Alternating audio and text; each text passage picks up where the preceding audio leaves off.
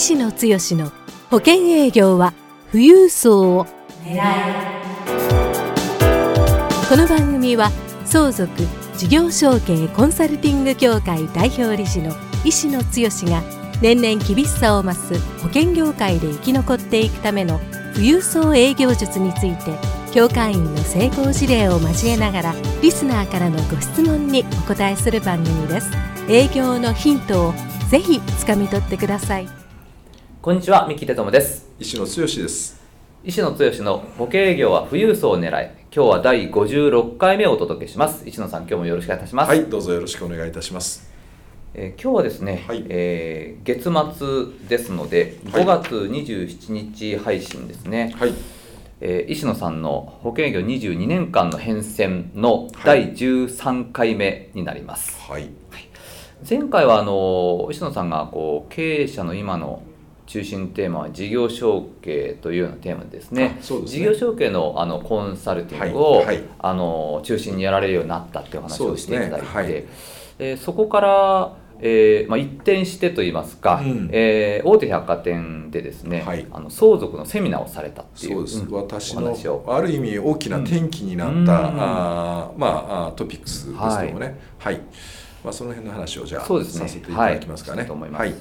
あの一社専属からあ法人の経営者あのコンサル的なことをやって、うん、で、えー、そのコンサルの延長線上で事業承継というテーマがあって、えー、その案件をずっとやってる中でですね、うん、えー、大手百貨店のそれも外商のお客様あ、はい。はい、えー、の、うん、顧客層向けに、えー、相続の、まあ、コンサルというかですね、そういうことができる展開になったという話を今日させていただこうと思うんですけども、はいえー、そもそものきっかけなんですけどね、ね。はい、あのー、これ2013年、えー、ちょうど2015年が税制改正で非常に相続が、あまあ、注目を浴びた、えー、のが2015年ですけども、はい、2013年あたりからもうこの税制改正の話が出てきてたという流れの中でですね、えー、どういうことが起こったかって言ったら 実はあの私どもと提供させていただいている税理士事務所さんにに実はあのこの大手の百貨店さんからですね、はい、最近、えー富に2013年ですけども、うちのお客様が外商の担当者向けにですね、相続の話相談が結構出てきてると。でまあ外商の担当者っていうのは基本的には何でも対応するっていうことでご相談役をしてるけどもさすがにこの辺の資産、え管理とか相続対策のコンサルはできないというところで誰かにお願いできないかなという声が上がりつつあった中でですね、はい、えー、その百貨店さんが、まあ、ある一定の、えー接点があった税理士事務所さんに、うん、えー、相続のこういうご相談ができるね、うん、えー、コンサルティングみたいなことのサービスができないかって言った時に、えー、その税理士事務所さんも相続のことはもちろんやってられるんですけども実はまあマーケティングというかですねそういうところからどういうような展開にしていくかっていう部分に関してはあの、まあ、提携してる我々事業承継中心にやってますけども相続もやれますよっていうお話の中で非常に好意にさせていただいたんで。それならあうちのじあの会社キーストーンという会社があって、えー、そこの代表の石野が、えー、に相談してみるといろんなアイデアが出せるんじゃないかというところですね。あのその税理士の先生が実はその百貨店さんを紹介していただいてで伺って2度3度お会いする中で、えー、問題点の整理をしていくとですね、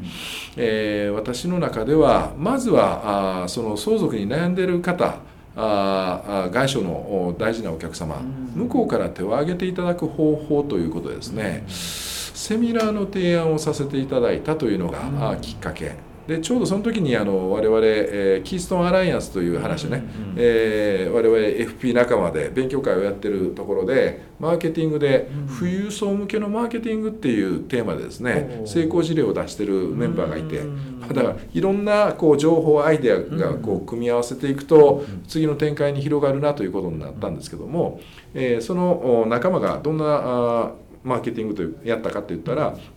富裕層向けにある DM でですねえー、ちょっとしたレストランのティータイムセミナーをやると。で、えーまあ、特別感を出して、えー、富裕層の方々に、まあ、FP 相談というかお金の相談をしましょうと。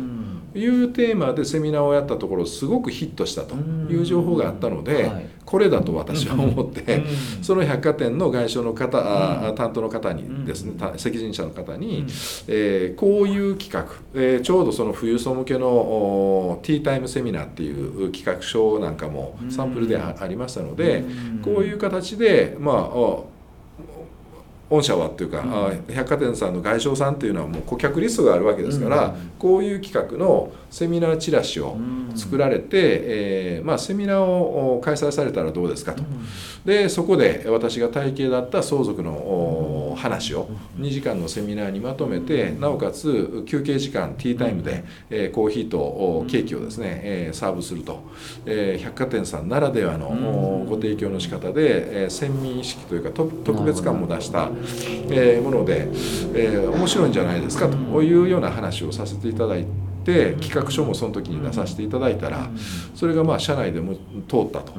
いうことでぜひやってみようと。いうことで実験的に実は2013年の7月から始めたんですかね、えー、させていただいたんですけども。これまああのまずはテストマーケティングということですね、うん、えー、その外商の顧客層っていうのはあ十数万から20万ぐらいのやっぱり外商のお客様がいる百貨店さんですけども最初1万世帯だけ、うん、えー、テストマーケティングであってでまあ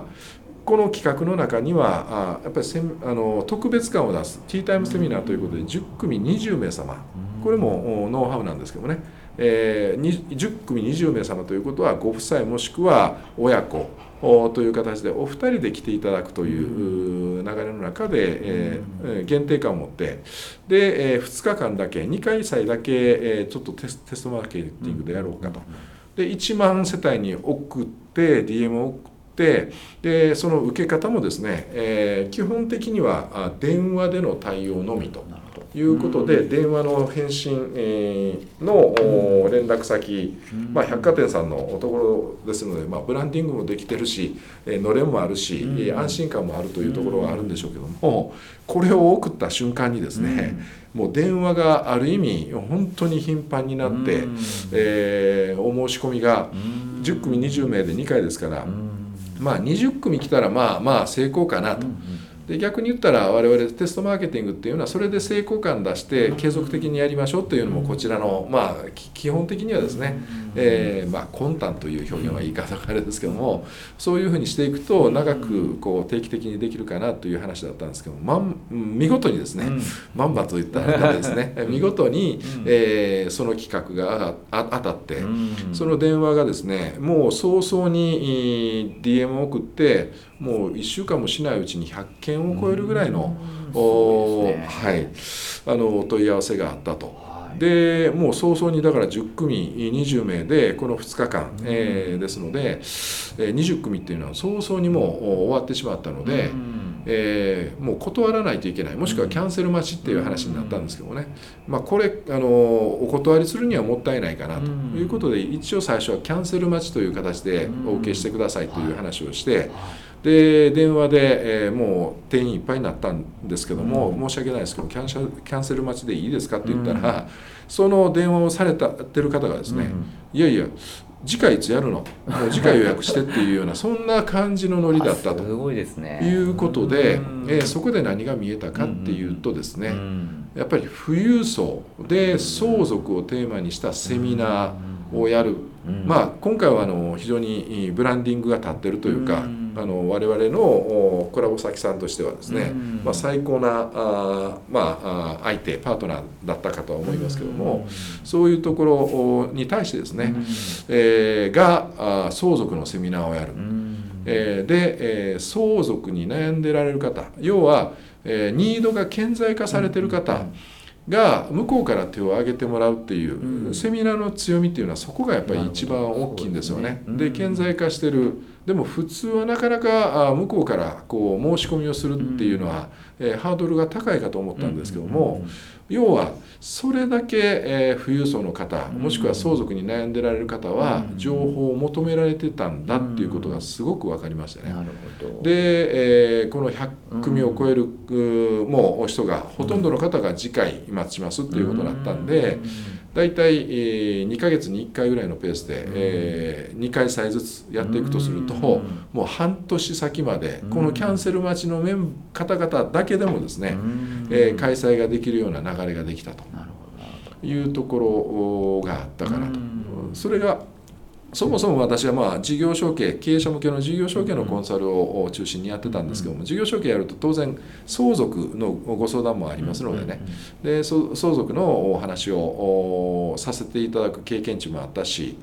でもセミナー営業って私実はそれまではそんなにやったことなかったんですね。はい、それまであの、まあ、セミナー営業というとあれですけども、はい、そもそもそのセミナーっていうのは、それまで実は何回ぐらいやってらっしゃったあのー一回過去に 私が独立した時に、まあ50代60代の方向けに人生100年シナリオセミナーっていうものをうちの仲間とやりだして、はい、えー、見事にうちの仲間がやるその100人生100年セミ、えー、シナリオセミナーは、えー、まあ来られてる方が非常に満足されて帰るんですけども、はいはい、僕がやると、はいあの居眠りする人が続出するぐらいの感じだったんでね。もうそれがトラウマになって実は人前で喋るっていうのは、あ自分はあまり得意ではないかなっていうふうに思ってたぐらいなんです。でもこれはあのマーケティングとしてはやっぱりセミナー冬特に富裕層向けのセミナー特にニードがはっきりしてる相続のセミナー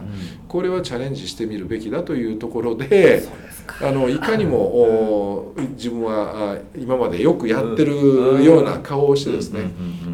まあ個別のコンサルティングとあの接近戦というかあその百貨店の外商の責任者の方々に向けたプレゼンなんかは結構得意ではあったのでね、えー、それで、えー、やれるような顔して、えー、セミナーやりましょうっていう話になったんですけども実はそんなに経験がなかったというところなんですよね。それでもと言いますか、あのーはい、まあ、セミナーをやってみたら、はい、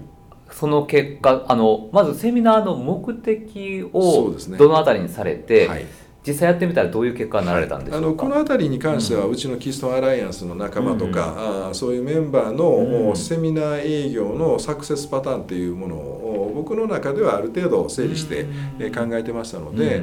まずセミナーの目的なんですけどね、はい、まあ集客がいい顧客を集客するっていうのはまず大前提になりますけども、はい、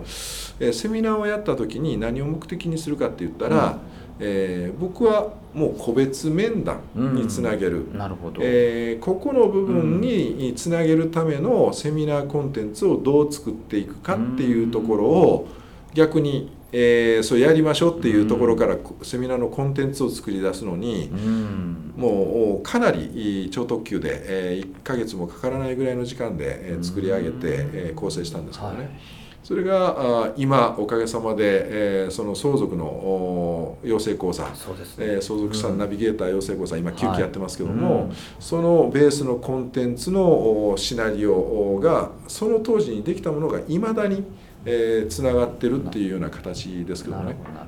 そのセミナーの目的はあくまでも個別相談につなげると。はいで、えー、その個別につなげる適正な集客っていうのは、うん、多ければいいっていうものではなくってニードが顕在化されてる方、えー、が10組20名ぐらいがちょうどほどほどいいぐらいの感じかなというのは僕はまあもう13年ですから6年、えー、はいぐらいやってますけども、これは圧倒的に。なるほど、うんもう極端に言ったら2組3組ぐらいでもいいんですよ、個別につながるような方が、ちゃんと来ていただければ、あでそのニードが、え有料なあ相続の見込み客で、真剣に相談して問題解決をしたいって思ってられる方が来てくれれば、特に百貨店の外商のお客様、これあの個別の相談やっていけばどんどんどんどん見えてきましたけども、本当にいいお客さんなんですよね。ですはい、でセミナーのコンテンツまでは今日のお話にはちょっと広がげるには、時間が限られてると思いますので、あのそこの部分はまた別の機会にお話をしてもいいかもわかんないですけども、次回以降ではい、はい。えー、このコンテンツが非常に当たったっていうか、うん、で分かりやすい、うん、修行の先生がやるのは、うん、知識を教えるっていう形で眠たくなるというかお勉強にはいいんですけども、うん、えー、うちのコンテンツはあの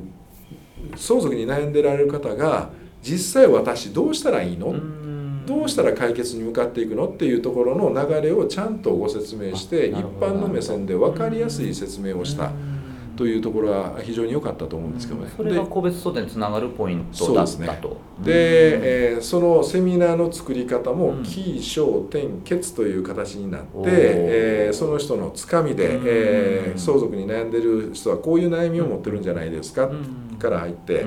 でどういうことを考えてどういう問題点があってどういう対策をしていったらいいかっていう流れをですねでそこに、え最後例えば生命保険は、うん、相続対策には非常に有効ですっていうようなことがちゃんとそこばっかりを言い過ぎると逆効果になるんですけども、で、えー、この先生はに相談してみたいな、うん、一度相談してみたいなと思っていただけるような内容で終わって、だから必要以上に情報を伝えすすぎずにですね。で次の個別につなげていくと。でえー、20 10組20名、うん、えー、これ半年間、うん、あやりやってもう延べ100人、えー、200人っていうかですね、うん、えー、かなりのもう1年半これ、えー、この百貨店さんで継続的にやらせていただいて、はい、年間100組を超える個別相談、要は来られたあ方の多くの場合は半分以上が個別相談。場合によってはもう全員個別申し込みっていう形の流れまでいった。もう大ヒットですよねある意味で、えー、という企画でしたので、うん、えー、そこから個別に入っていくと。いう流れになって、えー、そこからコンサルの話、うん、年間100組を超える方にコンサルをすると何が起こるかということなんですけども、うん相続に悩んでられる方がどんなポイントで悩んでるかどんな順番で何を聞いたらいいのか、えー、そういうところがですね非常に私の中では体系だって見えてきましたしいろんなパターンのいろんな案件があるんですけどもあの年間100件を超えるペースで、うん、相続の個別相談、はい、それもかなり。でさすがに百貨店の外商のお客様というのは、うんあのご相談すると当然のごとく家族構成と資産一覧を出していただくっていうことになるんですけども、その案件1件あたりの資産額っていうのは2億円を超えあの下回ることはまずないぐらいのお客様、うん、やっぱり資産があればあるほど悩みが深かったりすることも多いですし、うん、でやっぱり客筋というか、うん、外商のお客様はいいお客様が多いですよね。だからそんなところで経験値を増やしていきながらなおかつその方は生に本当に夜も寝れないぐらいの悩みを持ってられる方ですから、真剣に相談していただいて、要はまああの100本ノックとかあというのと同じでですね、短期間でやっぱり場数をどれだけ増やしていくかっていうことによって実力が一気に、えー、見えついてきたし、えー、相続のご相談をどうしたらいいかっていうコンサルティング自体も体系だって見えた、それと入り口のマーケティングですよね、はい、集客をどうしたらいいかっていうサクセスパターンも見えて、で、えー、そこから何をするかっていう部分で言ったらセミナーもしくは個別でもいいんですけども体系だった相続のご相談ですよね。えー、あにつなげるための入り口で、えー、体系だった相続に全体のお話をするこのアプローチトークというか、まあ普通で言ったらセミナーコンテンツですけども、ここの部分が形になった。ん。だ、集客ができるその関心を持ってられる方にどんな話をするかの入り口のトークができるセミナー、もしくは個別の紙芝居方式みたいな形のものである一定の相続に対するフレームワークというかですね、こう考えたらいいんですよっていう話をした上で、じゃあ個別で具体的に相談してみたいわって言った時にどんな話からヒアリングをして、えー、どういう問題整理をして、その問題整理の解決案をどういう形で、えー、導いていくか、うん、そのコンサルの手法が見えてでその解決案っていうのはいくつかのパターンというかね、うん、えー、まああの100社100用でもちろん相続の案件なんていうのはいろんな話はありますけども、えー、でも部分的な解決案とか問題点というのはやっぱり組み合わせていくと大体こういうものになっていくかなっていうのが見えてきたりするんですよね。そういうものが体系だって見えた。でその問題解決案対策案の具体的に何をやったらいいかっていうその手法の活用策のいくつかの中の一つがこれは生命保険というのはもう切っても切り離せないものになるので必然的にそこにつなげていけば生命保険のご契約。ましてや資産が億を超えるような方の保険の提案となると、まあ、入り口のところで言ったら非課税枠っていうのは非常に分かりやすい。当時はまだやっぱり未亡人の方なんか、ご婦人で、えー、保険をもう終わっちゃって、えー、非課税枠も入ってないっていう方結構いたりしましたしね。えー、今でもそうですけども、うん、そういうところとか、うん、えー、贈与高孫に対する110万の贈与を無駄遣いさせないために、うん、えー、保険にどういう形で貯蓄をしていくかっていうようなお話をするとかですね、まあ、そういうものの入り口から出口の、保険の契約までがもう体系だって、えー、流れのようにこういう形でやっていけば結果が出るなっていうようなですね、まあ、そこまで、1年半じゃなくても半年しないうちぐらいですね。僕の中ではもう見えてきたと。いう展開がありましたので、えー、その相続。もともとは自分は事業承継が得意だったということだったんですけどもその事業承継から相続。で相続の圧倒的なサクセスパターンが見えてきたということでそのサクセスパターンをえー、僕の中で整理していくうちに実は我々の仲間がこれは全国の西方 FP のメンバーに広げていくべき内容、うん、で、えー、僕としてはあの一つの百貨店さんの、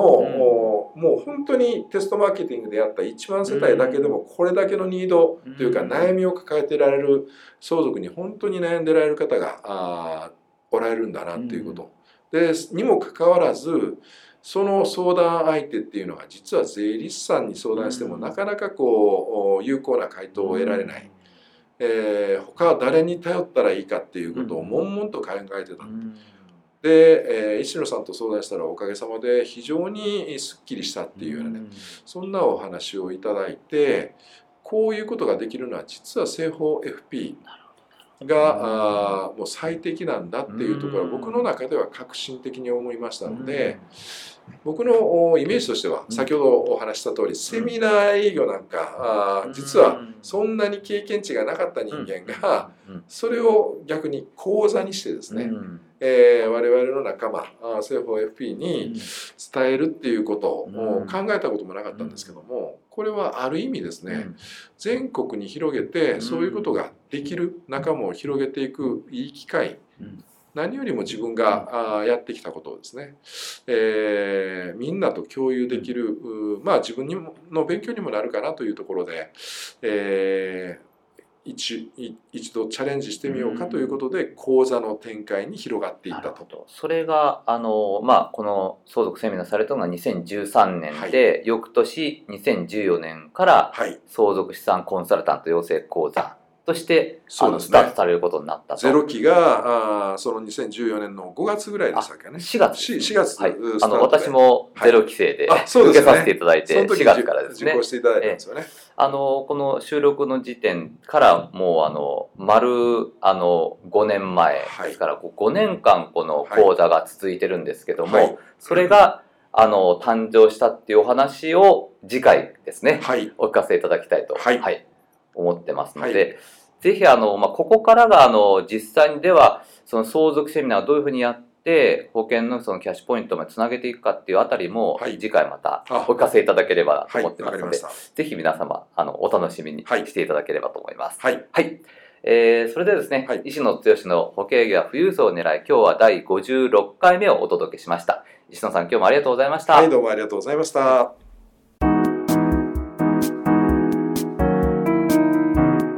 今回の番組はいかがでしたか？番組では医師の強しへの質問をお待ちしております保険営業は富裕層を狙えで検索していただきこの番組のホームページからご質問をお寄せくださいそれでは次回の番組を楽しみにお待ちください。